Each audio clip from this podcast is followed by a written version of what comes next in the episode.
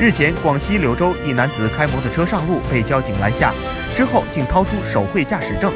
翻开这本机动车驾驶证一看，在场执法人员都惊呆了。黑色封皮里的驾驶证左边竟然是一张横格白纸，黑字手写的居民身份证，写着姓名、性别、家庭住址等内容。中间贴着一张彩色的两寸相片，而右边写着摩托车的具体信息。这赫然是一本两证合一的机动车驾驶证。经询问，男子说他知道骑车上路需要驾驶证，但懒得去学，花钱还要花时间，干脆自己做一本算了。